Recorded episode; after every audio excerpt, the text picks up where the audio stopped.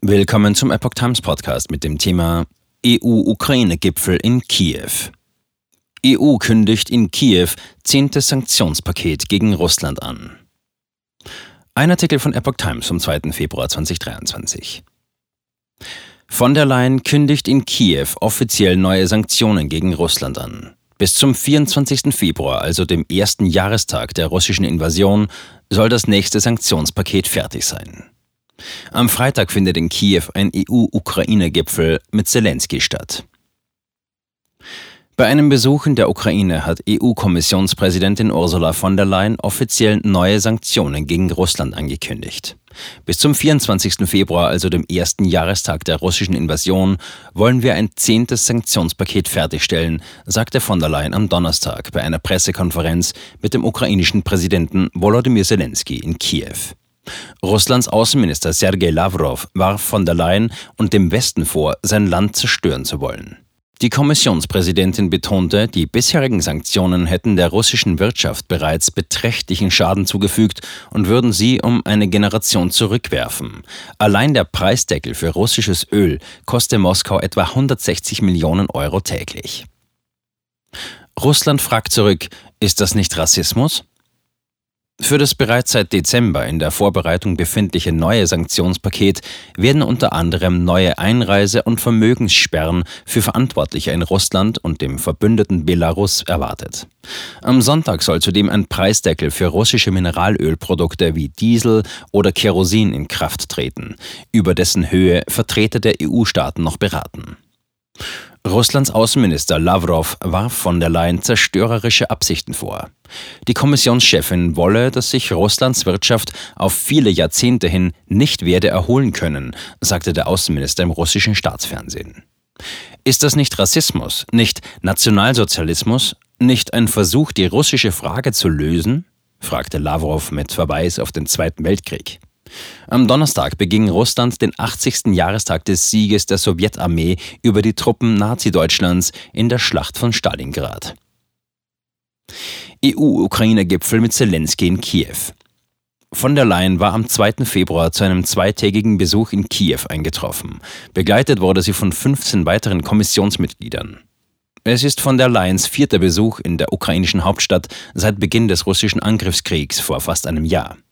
Neben von der Leyen und dem EU-Außenbeauftragten Josep Borrell reisten unter anderem die Vizepräsidentinnen und Präsidenten Margarete Vestager, Valdis Dombrovskis, Vera Jourova und Margaritis Chinas nach Kiew.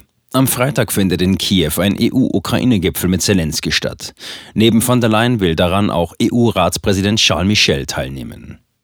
Bei den Gesprächen in Kiew wird es auch um weitere notwendige Fortschritte bei der Korruptionsbekämpfung und einer möglichen EU-Unterstützung dabei gehen. Weitere Themen sollen der Abbau von Handelshemmnissen, humanitäre und militärische Hilfen sowie die geplante Aufnahme der Ukraine in den EU-Roaming-Raum sein.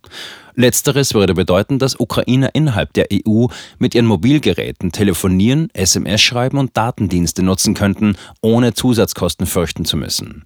Ebenso würde dies für EU-Bürger in der Ukraine gelten.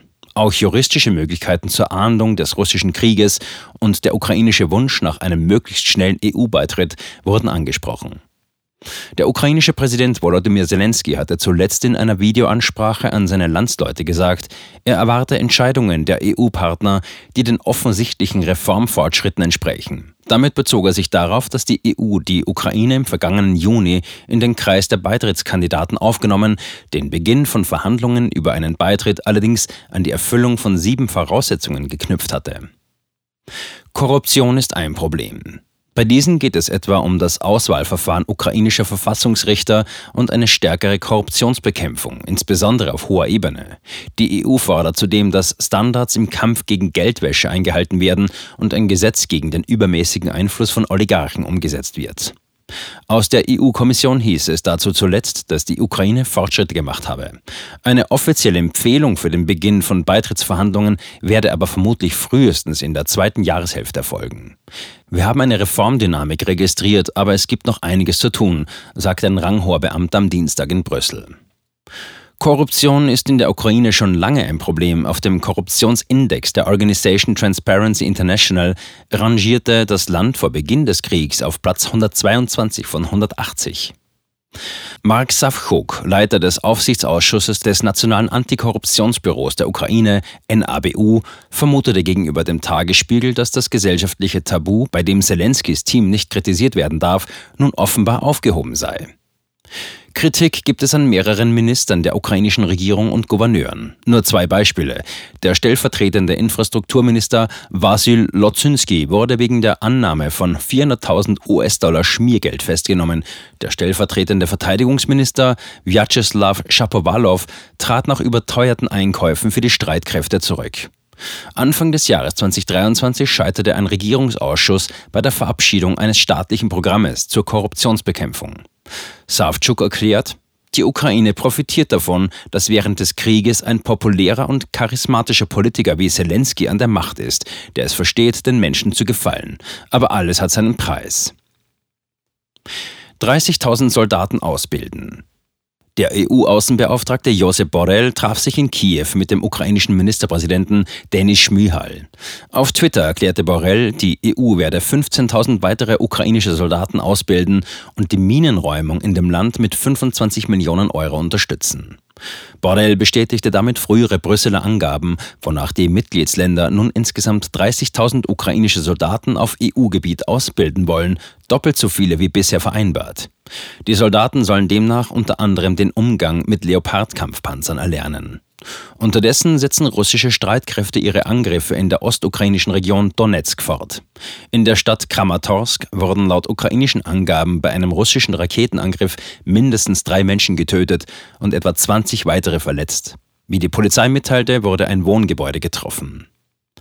Die ukrainische Regierung vermutet, dass die aktuellen russischen Angriffe in der Ostukraine die Vorboten einer Großoffensive sind, die zeitlich nah am Jahrestag des russischen Einmarsches am 24. Februar liegen könnte.